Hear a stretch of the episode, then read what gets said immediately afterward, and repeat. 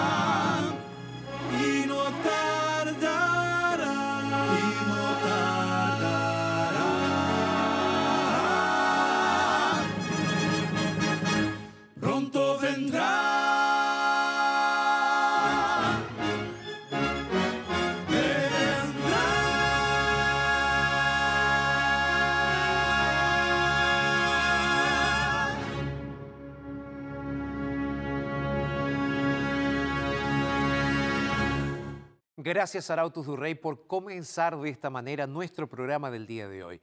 Qué lindo, como siempre digo, es recordar que nuestro Señor y Salvador Jesucristo muy pronto volverá. Y esa es la esperanza que tenemos y esa es la esperanza que compartimos desde aquí cada semana en nuestro programa inédito de verdades que todos los días martes, como digo, es el programa inédito y después puedes vernos en todos nuestros reprises también. Felices también porque hoy vamos a tener una vez más con nosotros a nuestro amigo Alexis Quinteros. Qué lindo es tener a Alexis por aquí cantando para nosotros, para ustedes ahí que están del otro lado. Y es lindo saber que la adoración es parte de nuestro programa. Siempre digo, este programa está hecho de la siguiente manera. Tenemos momentos de oración, tenemos momentos de alabanza con Arautos du Rey o con otros músicos invitados. Tenemos el testimonio de la semana de alguien que viene para contarte cómo Dios actuó en su vida y tenemos, por sobre todas las cosas, la palabra de Dios. Y hablando de la palabra de Dios, hoy seguimos en estas secuencias de temas que estamos teniendo acerca de los diez mandamientos. Y como te habíamos prometido, seguimos aquí investigando, estudiando lo que significan los diez mandamientos para nosotros, hoy, cristianos del siglo XXI.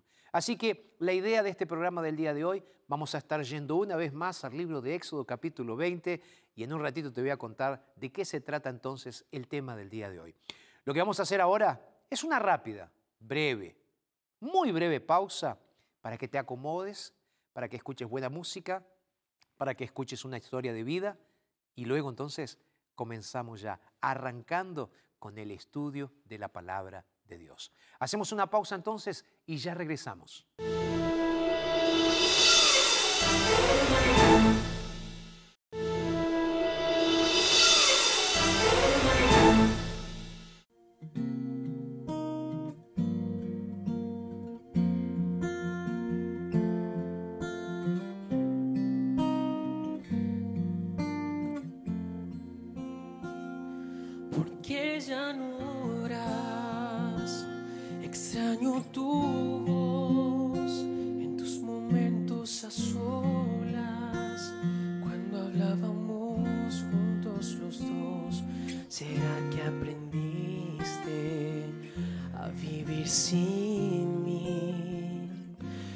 No me consultas, decides por ti.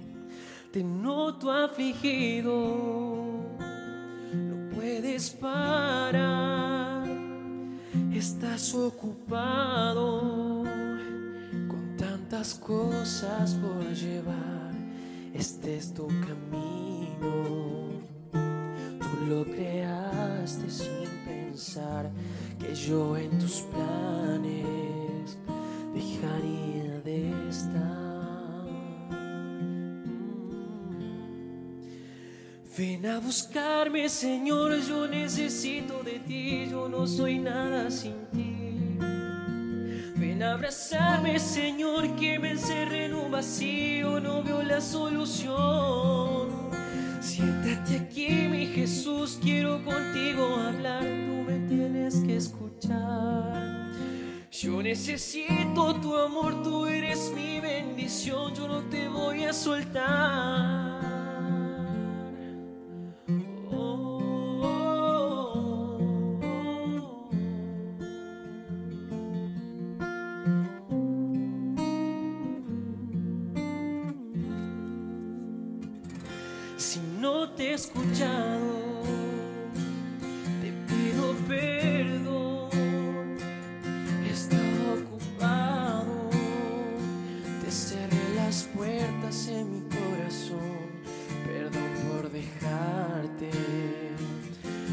Todo siempre al final, Jesús, no te marches. Volvamos juntos a comenzar. Ven a buscarme, Señor, yo necesito de ti, yo no soy nada sin ti. Ven a abrazarme, Señor, que me encerré en un vacío, no veo la solución. Aquí, mi Jesús, quiero contigo hablar, tú me tienes que escuchar. Yo necesito tu amor, tú eres mi bendición, yo no te voy a soltar.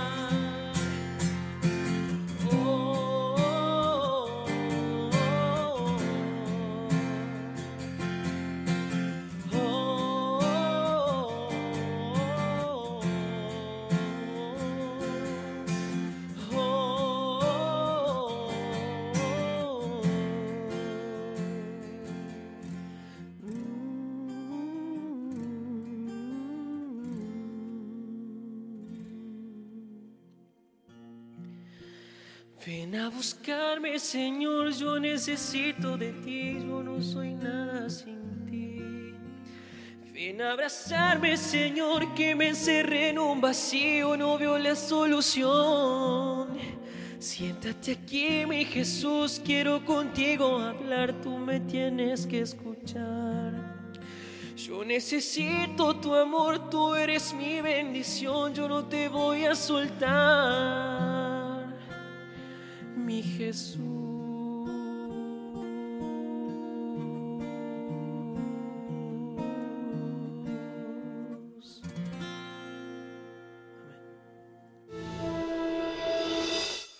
Yo soy directora de ASA.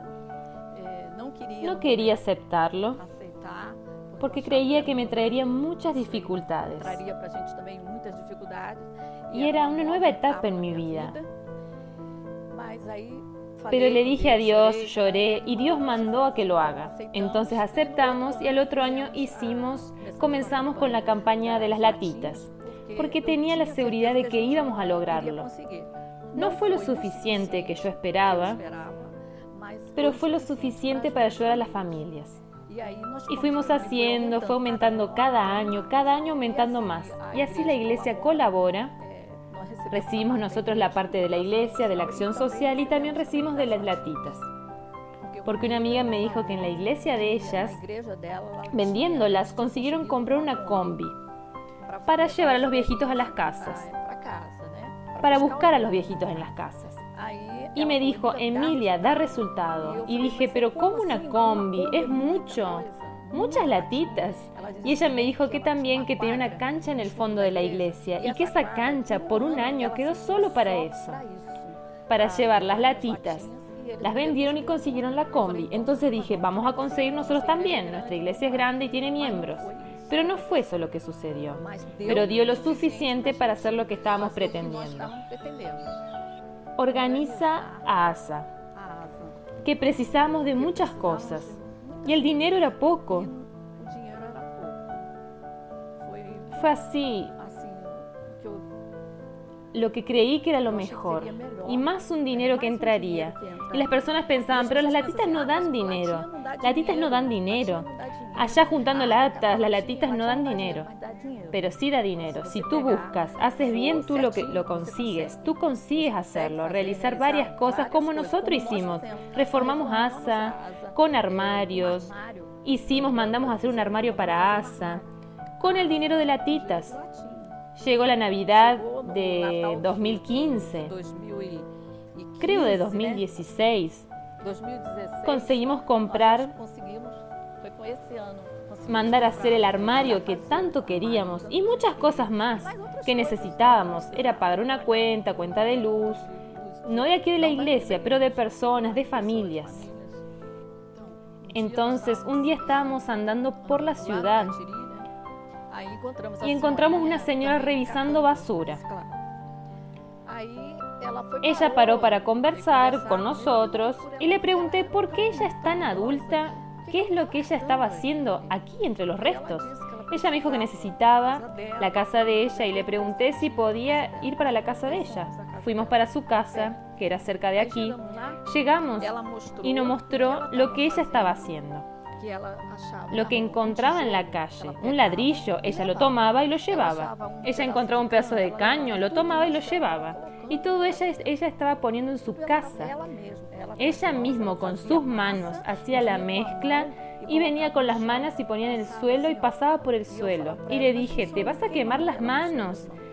Y ella me mostraba las manos y ella haciendo el piso de su casa con todos productos que encontraba, que habían sido descartados. Ella tomaba y usaba en su casa. Ahí pensé, no puede ser, tenemos que ayudarla, tenemos que hacer alguna cosa.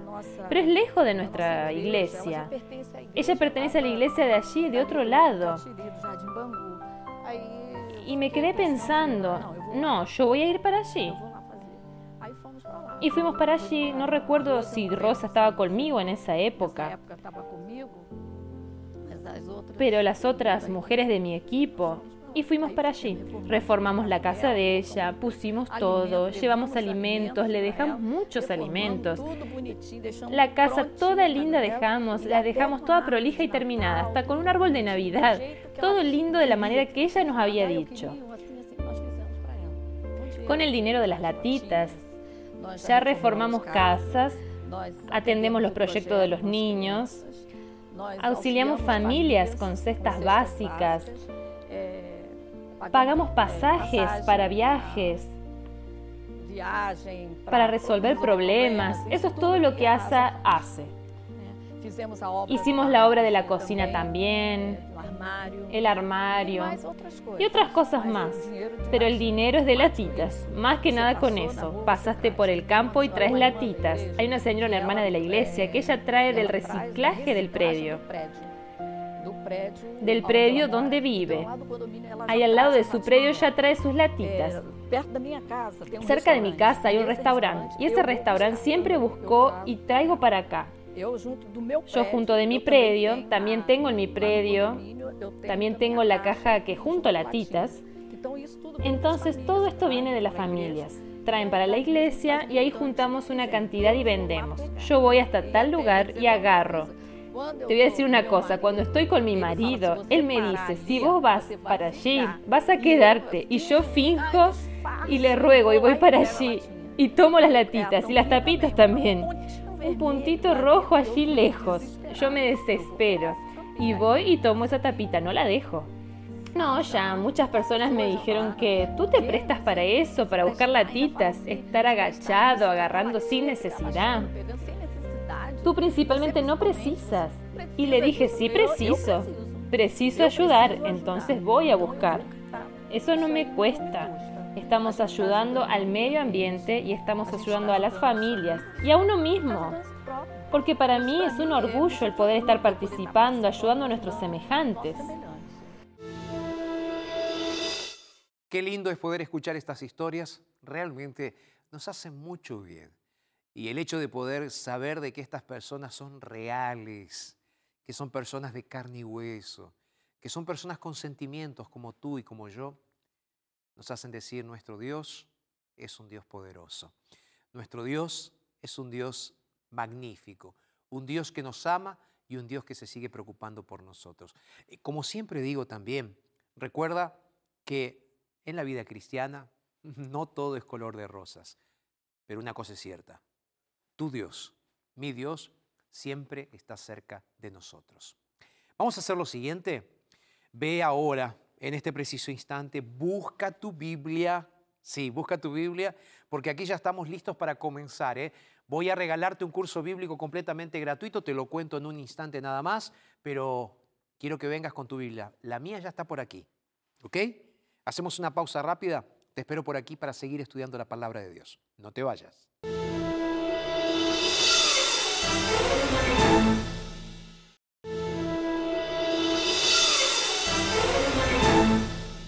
Qué bueno que estás ahí con nosotros. Gracias por ser nuestra compañía diaria. Y gracias también porque fuiste a buscar tu Biblia y estás listo entonces para sentarte y comenzar el estudio de la palabra de Dios. ¿Sabes? Aquí quiero regalarte un curso bíblico completamente gratuito. Este curso bíblico completamente gratuito es un curso que llega hasta tus manos de forma digital o en papel, físico o digital, tú eliges. Este curso bíblico es Biblia fácil, el estudio de la Biblia, la guía de estudio de las Sagradas Escrituras. Es muy interesante que este curso bíblico también trabaja con el sistema de preguntas y respuestas. Y lo interesante también es que tú puedes recibir al final del curso un diploma o un certificado diciendo de que estudiaste la Biblia con nosotros. Son 13 eh, temas también que tenemos aquí y que realmente valen la pena. Perdón, 17, 17 temas. ¿ok? La Biblia habla curso completamente gratuito. ¿Cómo hacer para recibirlo, pastor? Muy simple. ¿Cómo entonces? A través de nuestro WhatsApp. Nuestro WhatsApp es el más 55 12 98 114 60. Lo voy a repetir una vez más, aun cuando está saliendo aquí abajo en la pantalla, es el más 55 12 98 114 60. Recordarte también que puedes ingresar a nuestro sitio en internet, nuestra página en internet, que es, ¿cuál es, pastor, la página? Dígame la página, por favor. La página es muy simple, es estudielabiblia.com. Si quieres ver este sermón de nuevo o otros sermones este, de este programa, de otros programas aquí de la Red Nuevo Tiempo, puedes ingresar a nuestra página que es ntplay.com. ntplay.com, ahí vas a encontrar este y otros mensajes también. ¿Ok? ¿Sí? ¿Sin problema? ¿Está bien? Ingresa ahora. Es importante que ingreses. Y es importante también agradecerle ahora a nuestros ángeles de esperanza por todo lo que están haciendo siempre, ayudándonos con sus donaciones. Siempre lo digo aquí, los ángeles de esperanza nos ayudan a seguir predicando el mensaje de esperanza en nuestra generación. Esperanza, esperanza, ángeles de esperanza, esperanza en la palabra de Dios. Amén. ¿Sí? Vamos a orar, así comenzamos ya el estudio de la palabra. Cierra tus ojos ahí donde estás y vamos a conversar con nuestro Dios. Padre, muchísimas gracias por este momento que nos regalas en tu gran amor. Y hoy, Señor, venimos una vez más delante de tu presencia para pedirte, Señor, que nos hables a través de este tema tan importante. Señor, queremos pedirte hoy que unjas mis labios y unjas nuestras mentes para que podamos ver expresa tu voluntad a través de tu palabra. Señor, nos entregamos a ti y lo hacemos en el nombre de Jesús. Amén, Señor. Amén.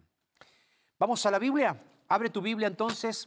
Éxodo capítulo 20. Éxodo capítulo 20. Vamos a estar estudiando el tercer mandamiento. Éxodo capítulo 20, versículo 7. ¿Lo tienes por ahí? Vamos a leerlo entonces. Dice la palabra del Señor lo siguiente. No tomarás el nombre de Jehová tu Dios en vano, porque no dará por inocente Jehová al que tome su nombre en vano. Eh, déjame hacerte un rápido reconto, un rápido resumen de lo que venimos hablando hasta aquí.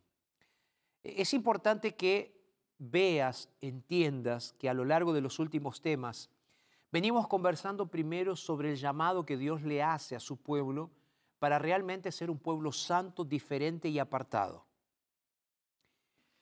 Ahora bien, vimos también que ese Dios que llama a un pueblo, al pueblo de Israel, es el mismo Dios que se presenta como el libertador del pueblo. Ahora, también Dios se presenta como el único digno de verdadera adoración. Y Él dice, no adoren a otros dioses, yo soy el único Dios, no tengan otros dioses, yo soy el único Dios. Ahí entonces leíamos, estudiábamos el segundo mandamiento, donde Dios nos exige que nosotros no adoremos imágenes. Ahí yo estuve explicando bastante ese asunto de la adoración de imágenes y de cómo fueron cambiados los mandamientos. Y entonces entendimos de que Dios nos pide de que nosotros no adoremos imágenes e ídolos. Y aquí aparece entonces en el versículo 7 este texto bíblico que es nada más y nada menos que el tercer mandamiento. El tercer mandamiento que nos dice, no tomarás el nombre de Jehová, tu Dios, en vano, porque no dará por inocente Jehová al que tome su nombre en vano. Ya lo dije, lo vuelvo a decir, es importante que nosotros aprendamos de memoria los diez mandamientos.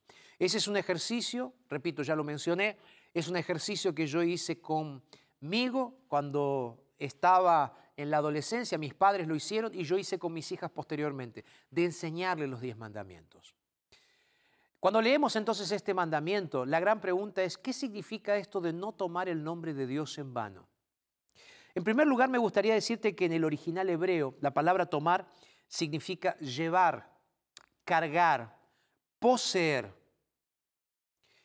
Recordemos que aquí no solamente se está hablando del cuidado en el uso del nombre de Dios. De hecho, el judío era muy cuidadoso con el nombre o con el uso del nombre de Dios. Tanto así que el judío o los judíos religiosos, y, no solo los religiosos, todos los judíos, con el tiempo llegaron a respetar el nombre de Dios o de Yahvé o Jehová con un respeto tal que ellos ni siquiera se atrevían a mencionar el nombre de Dios. Es por esa razón que cuando tú vas al original hebreo, tú vas a encontrar cuatro consonantes que en realidad nadie sabe cómo era la pronunciación correcta de esas cuatro consonantes que representaban el nombre de Dios, Yahvé. Repito, cuatro consonantes. La Y para nosotros hoy transliterada, la H, la W y la H, ya transliterada al español. Entonces, ¿cuál era el pensamiento del judío en relación con el nombre de Dios? Es importante que entiendas esto. ¿Cuál era el pensamiento del judío en relación con el nombre de Dios? Así como Dios es santo, es sagrado, es sublime, el nombre de Dios también era santo, sagrado y sublime. Repito, al punto tal que ellos ni se atrevían a pronunciar el nombre de Dios. Entonces, el judío tenía un cuidado muy especial al pronunciar e inclusive al escribir el nombre de Dios. Cuenta la tradición que los escribas, que eran los responsables de copiar las escrituras sagradas judías. Cada vez que llegaba el nombre o la necesidad de escribir el nombre Yahvé en la escritura que estaba copiando, él cambiaba de tinta, cambiaba de pluma, cambiaba de elemento para escribir y entonces realizaba un pequeño ritual de transición o purificación para poder seguir escribiendo. Y escribía solamente el nombre Yahvé y continuaba escribiendo. Entonces, hasta ese punto era el hecho de que el judío respetaba el nombre de Dios. Lo dije en otros momentos, tanto así que ellos usaban también el nombre Elohim como una forma de referirse a Dios. Entonces, ¿por qué Dios les dice, no tomes mi nombre en vano? Es que nosotros tenemos que entender también que para el pensamiento judaico o para el pensamiento hebreo o para el pensamiento antiguo, el nombre era una representación del carácter de la persona. El nombre definía características particulares de la persona. De hecho, el nombre hacía referencia a alguna característica sobresaliente en aquella persona. Entonces, cuando tú vas a la Biblia, tú vas a encontrar que las personas eran llamadas o como los padres querían que esas personas fuesen recordadas, o con el sentimiento que ellos tuvieron cuando vieron nacer a su hijo. Entonces, tú vas a ver que nombres en la Biblia, en el pensamiento judaico, en el pensamiento bíblico, representa características o representa el carácter de la persona. Entonces, el judío tenía mucho respeto por el nombre de Jehová, porque el nombre no solamente hacía referencia a la persona de Dios, sino que el nombre definía quién era Dios. Tú vas a encontrar muchas referencias acerca del carácter y de la persona de Dios en la Biblia. Vas al libro de Job, tú vas a encontrar, dice, Dios es misericordioso. Bendito sea el nombre de Jehová. ¿Por qué? Porque Él es misericordioso, porque Él es amante, porque Él es bondadoso bueno. Cuando vas al libro de los Salmos, el libro de los Salmos para mí es impresionante porque es una lista de características de Dios conforme los salmistas veían a Dios y el carácter de Dios. Y esos, y esos intentan representar eso a través de palabras y comienzan a buscar sinónimos de lo que podría representar Dios. Entonces, tú ves salmos que dicen Dios es bueno y para siempre su misericordia. Dios es misericordioso con sus hijos. Dios es amoroso con sus hijos. Y ahí entonces los salmistas, ¿por qué digo los salmistas? Porque fueron varias personas, varios escritores que escribieron el libro de los salmos. Comienzan a crear a través de las palabras referencias al carácter de Dios y lo que Dios mismo y su nombre representan. Por esa razón, por esa razón es tan claro y tan necesario que tú entiendas esto. Primera cosa, el nombre de Dios realmente es sagrado. Porque es el nombre de un Dios eterno, un Dios todopoderoso. En segundo lugar, el nombre de Dios, Yahvé, representa y define o nos muestra características del carácter de Dios. Nos muestra quién realmente Dios. Es Dios. Entonces, cuando tú decías Yahvé, tú tenías que pensar, cuando tú decías Jehová en el pasado, tú pensabas en alguien amante, en alguien amoroso, en alguien misericordioso, en alguien que se preocupaba por sus hijos. No era solo el nombre, sino lo que representaba. Ahora bien, cuando Dios está diciendo no tomes en vano, recuerdas que yo te dije que la palabra tomar en vano, o tomar mejor dicho, en hebreo, significa cargar, significa poseer. ¿Te acuerdas de eso? Llevar. Entonces, ya vimos que el nombre de Dios es sagrado, es representativo, nos da muestras de, lo, de quién es Dios, de lo que es Dios. Al mismo tiempo ahora vamos a redefinir el mandamiento pensando más profundamente en esta palabra, tomar. ¿Qué significa tomar? Significa llevar. Y te voy a decir algo muy interesante. ¿Sabías que Dios se complace con sus hijos cuando sus hijos llevan su nombre? Cuando sus hijos portan su nombre, cuando sus hijos representan su nombre dignamente. Mira, te lo voy a mostrar. Libro de números. Números capítulo 6. A partir del versículo 22. Contexto. Dios está hablando con Moisés y Dios le dice, te tengo algo que decir y que necesito que tú se lo digas también a Aarón, para que Aarón se lo transmita a los sacerdotes. Ese es el contexto. Y dice, habla a Aarón y a sus hijos, que eran sacerdotes, y diles, así bendeciréis a los hijos de Israel. Eh, Israel. Les diréis, Jehová te bendiga y te guarde. Jehová haga resplandecer su rostro sobre ti y tenga de ti misericordia. Jehová alce a ti tu rostro, alce sobre ti su rostro y ponga en ti paz. Esta es la oración sacerdotal, la oración que todo sacerdote repetía para bendecir a los hijos de Israel.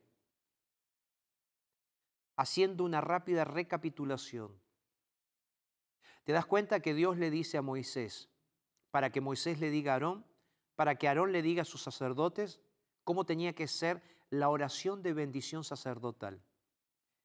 Aquí ellos entonces les dice lo que Dios le decía, Jehová te bendiga y te guarde, Jehová haga resplandecer su rostro sobre ti y de ti tenga misericordia, Jehová alce a ti su rostro y ponga en ti paz. Linda oración.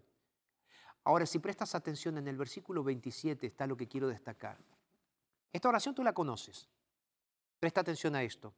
En el versículo 27 dice, así invocarán mi nombre sobre los hijos de Israel y yo, y yo dice, presta atención, los bendeciré. Así invocarán mi nombre sobre los hijos de Israel y yo los bendeciré. ¿Recuerdas cómo dice la oración? Jehová te bendiga y te guarde. Jehová haga resplandecer su rostro sobre ti. Jehová te bendiga. Jehová tenga misericordia. Jehová te mire con agrado. Jehová te extienda su amor. Y para terminar dice, así van a invocar mi nombre sobre ellos para que yo pueda bendecirlos. Presta atención a esta palabrita. Dice sobre ellos. ¿Te das cuenta de la conexión que hay entre el mandamiento cuando dice no tomarás el nombre de Dios en vano, no cargarás el nombre de Dios en vano, no llevarás el nombre de Dios en vano? Y aquí ahora en Deuteronomio se conecta con esa oración sacerdotal de la siguiente manera. Dios diciendo, yo voy a poner mi nombre sobre ellos. Dios ahora cargándonos su nombre, poniendo su nombre sobre nosotros. ¿Por qué? Porque los hijos de Dios tienen una responsabilidad. ¿Cuál es esa responsabilidad? Los hijos de Dios tenemos la responsabilidad de ser dignos de llevar sobre nosotros el nombre de Dios. Entonces cuando nosotros ahora leemos el mandamiento y dice, no tomarás el nombre de Jehová tu Dios en vano, yo te voy a explicar eso en el siguiente tema que está relacionado con no mentir, con no utilizar el nombre de Dios para cumplir nuestros propios propósitos o nuestra voluntad. Te lo voy a explicar después, pero hoy lo que quiero que quede claro, que puedas comprender con tu mente y tu corazón, es que Dios está haciendo un llamado a través de este mandamiento para que nosotros, quienes nos decimos ser seguidores de Dios, seamos realmente portadores del nombre de Dios con dignidad. Ahora, ¿será que eso fue solamente para el pueblo de Israel? ¿O será que eso también es para nosotros los cristianos de este testamento? ¿Será que Dios está pidiendo que nosotros también seamos fieles a Él? Sí. ¿Cómo, pastor? Sí. Y te lo voy a explicar. Cuando tú vas a Mateo capítulo 28, los últimos versículos, tienes tu Biblia ahí. Vamos a leerlo juntos. Mateo capítulo 28. Nuevo Testamento, primer libro del Nuevo Testamento, voy a leer el último capítulo, el último versículo. Los dos últimos versículos registrados allí en el Evangelio según San Mateo. Versículo 19 dice así, por tanto, id y haced discípulos. En el nombre del Padre tienen que bautizarlos ustedes, dice. En el nombre del Padre, del Hijo y del Espíritu Santo. Verso 20, enseñándoles que guarden todas las cosas que os he mandado. Y yo estoy con vosotros todos los días. ¿Hasta cuándo dice el texto bíblico? ¿Hasta cuándo? Hasta el fin del mundo. El texto bíblico es claro. El texto bíblico está diciendo aquí lo que dice Jesús. Por tanto, vayan y hagan discípulos. Ustedes que son mis discípulos, ustedes que son cristianos, ahora tienen que hacer discípulos. ¿Cómo se hacen esos discípulos? Jesús dice, bautícenlos. Bautícenlos en el nombre del Padre, del Hijo y del Espíritu Santo. Es muy interesante comprender este asunto de una manera clara y correcta.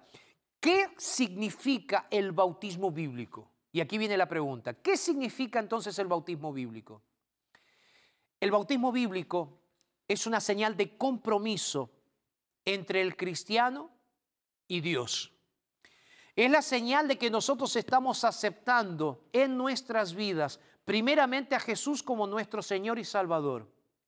En segundo lugar, que estamos aceptando su sacrificio expiatorio que Él hizo por nosotros en la cruz del Calvario para darnos redención y para pagar nuestros pecados. Ahora, en tercer lugar, el bautismo bíblico significa un nuevo nacimiento. Por esa razón, cuando Jesús estaba conversando con Nicodemo aquella, noche que estuvieron conversando juntos, ahí Jesús le dice, Nicodemo, es necesario que tú nazcas de nuevo. Y Jesús entonces le dice que nazcas del agua y del espíritu. Está hablando de una transformación total, completa del ser humano cuando acepta a Cristo en su vida. Ahora, volviendo a Mateo capítulo 28. Jesús utiliza estas palabras, dice, bautizándolos en el nombre del Padre, en el nombre del Hijo y en el nombre del Espíritu Santo. Te dije que bautismo significa nuevo nacimiento. Bautismo es el inicio del proceso de transformación del carácter que Dios quiere hacer en tu vida. Dije que carácter era representado por el nombre de Dios. Entonces, si cuando nosotros leemos en la Biblia que Dios pide que nosotros honremos, que nosotros no tomemos el nombre de Dios en vano, quiere decir que nosotros necesitamos respetar el carácter de Dios. Y si respetamos el carácter de Dios a tal punto que aceptamos el sacrificio de Jesús en nuestro lugar, entonces ahora nosotros tomamos la decisión de ser seguidores de Dios. Por eso Pedro va a decir que nosotros fuimos llamados como sacerdotes, como real sacerdocio, como nación santa. ¿Para qué? Para que nosotros podamos disfrutar, ver los milagros que Dios hace en nuestras vidas pero al mismo tiempo para que nosotros seamos representantes. El bautismo es nada más y nada menos que el reconocimiento de Dios o el reconocimiento que Dios está haciendo de que tú eres realmente un hijo, una hija. Y a través de este reconocimiento que Él hace, al ser bautizado en el nombre del Padre, del Hijo y del Espíritu Santo, tú estás reconociendo que a partir de ahora tú estás llevando el nombre de Dios en tu vida. Por esa razón, si tú ahora eres un hijo y un heredero que lleva el nombre de Dios, necesitas comportarte dignamente y a la altura de lo que significa llevar el nombre de Dios en tus espaldas. Es un problema realmente llevar un nombre que no te beneficia, ¿verdad?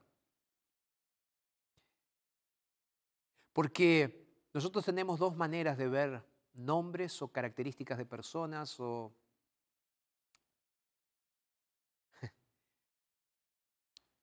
no solo características, sino también reputaciones, ¿verdad? Cuando estaba trabajando como pastor en un distrito pastoral donde me tocaba cuidar iglesias,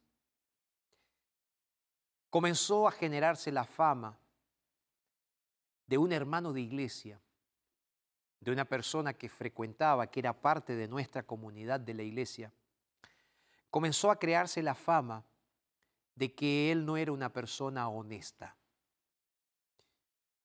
Yo sabía que él prestaba dinero a algunos hermanos. Lo que yo no sabía es que él pedía intereses muy altos de ese dinero que él prestaba.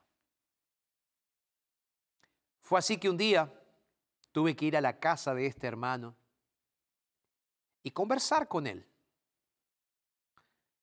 Conversamos cara a cara,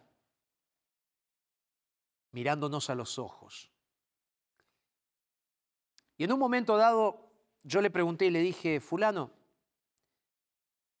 tu imagen está siendo completamente denegrida, está, está siendo mal interpretada, está siendo distorsionada. Déjame preguntarte algo, ¿tú estás prestando dinero? Me dice, sí. ¿Y tú estás cobrando lo que es justo, lo que es correcto? Pastor, claro. Me acuerdo que ese día que yo estaba haciendo esa visita, fue bien triste para mí.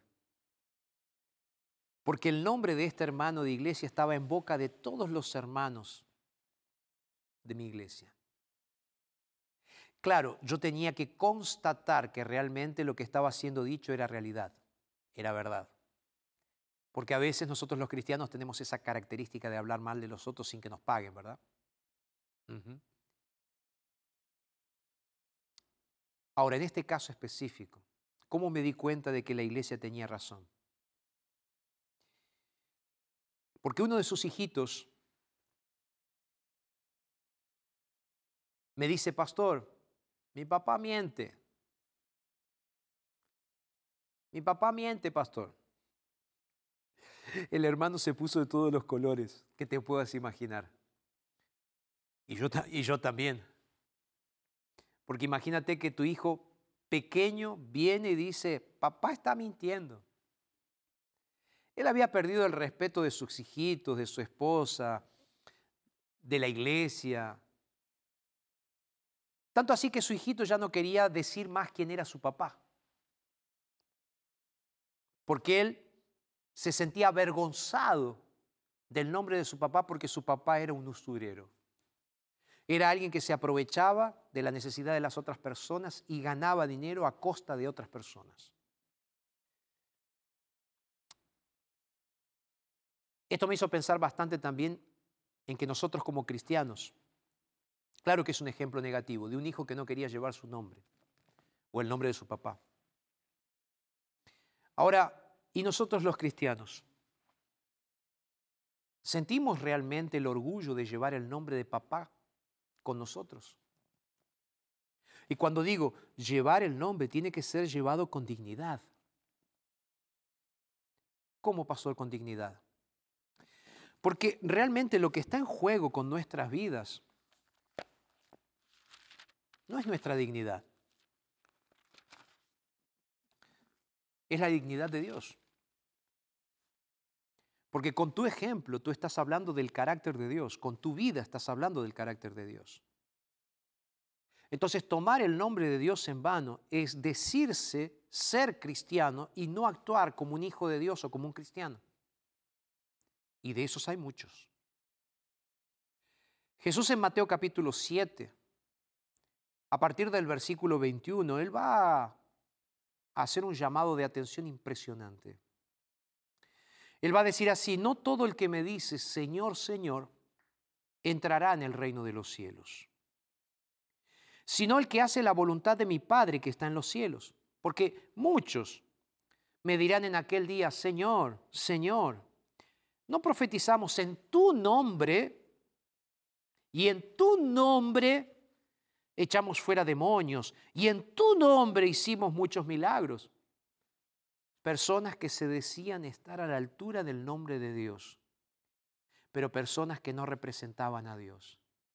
Personas que estaban tomando el nombre de Dios en vano.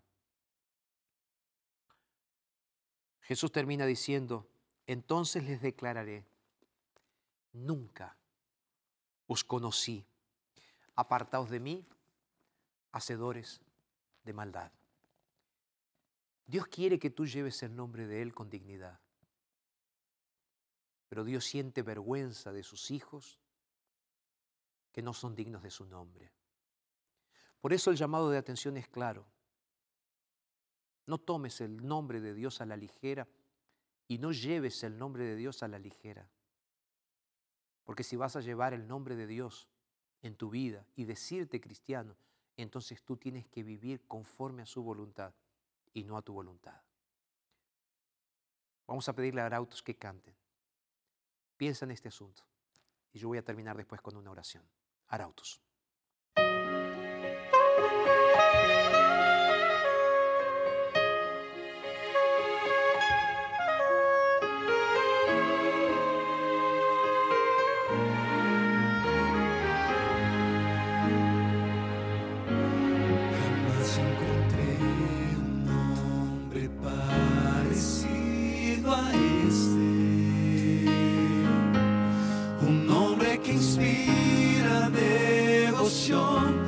Más puro amor. Un nombre que Dios nos envió como un regalo. Y nos recusamos a aceptarlo como Señor. Ese nombre nos quiere curar. Es preciso pedir ese nombre nos quiere salvar y nos va a redimir a través de ese nombre de luz. Recibimos virtud de la cruz, ese nombre bendito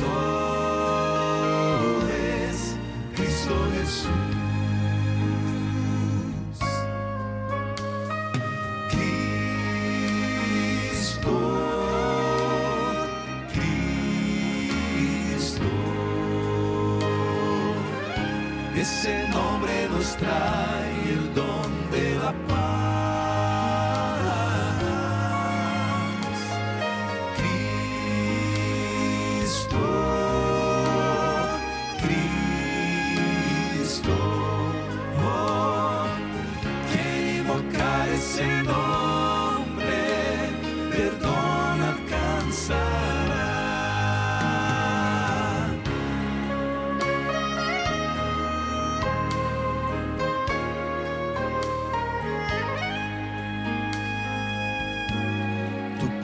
fingir que no precisas de ese nombre.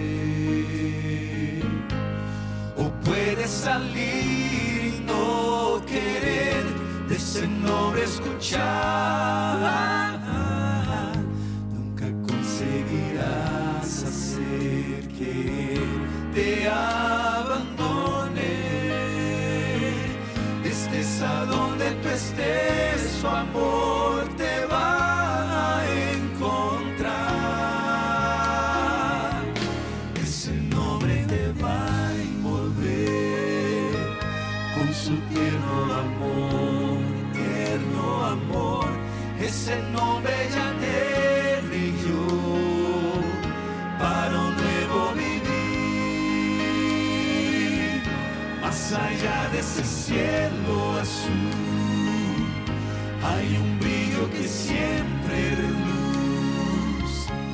El centro de todo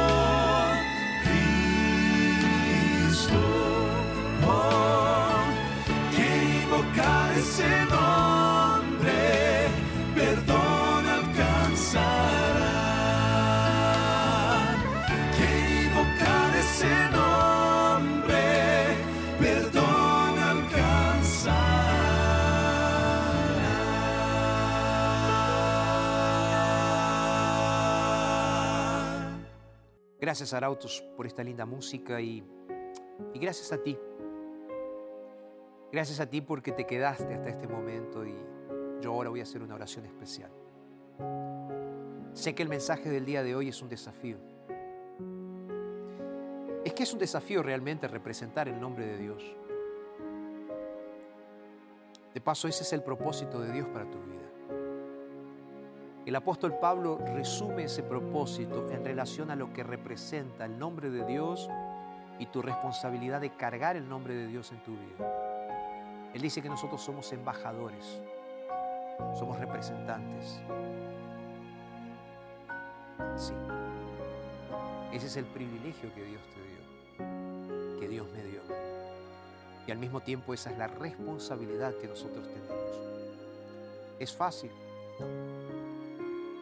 Es el llamado que Dios te está haciendo. Es por esa razón que quiero invitarte a que le pidas fuerzas al Señor en este momento para ser fiel al mandamiento. Que seas digno de llevar el nombre del Señor. Y que realmente todos los que te ven digan, este realmente es un hijo de Dios.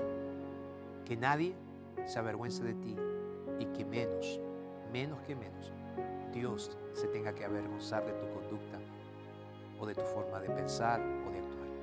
Vamos a orar. Gracias Señor por el mensaje. Haznos parecido a Jesús. Es lo que te pedimos en su nombre. Amén. Que Dios te bendiga. Mando un abrazo muy grande y recuerda, lo dice el Señor en su palabra. Entonces es verdad.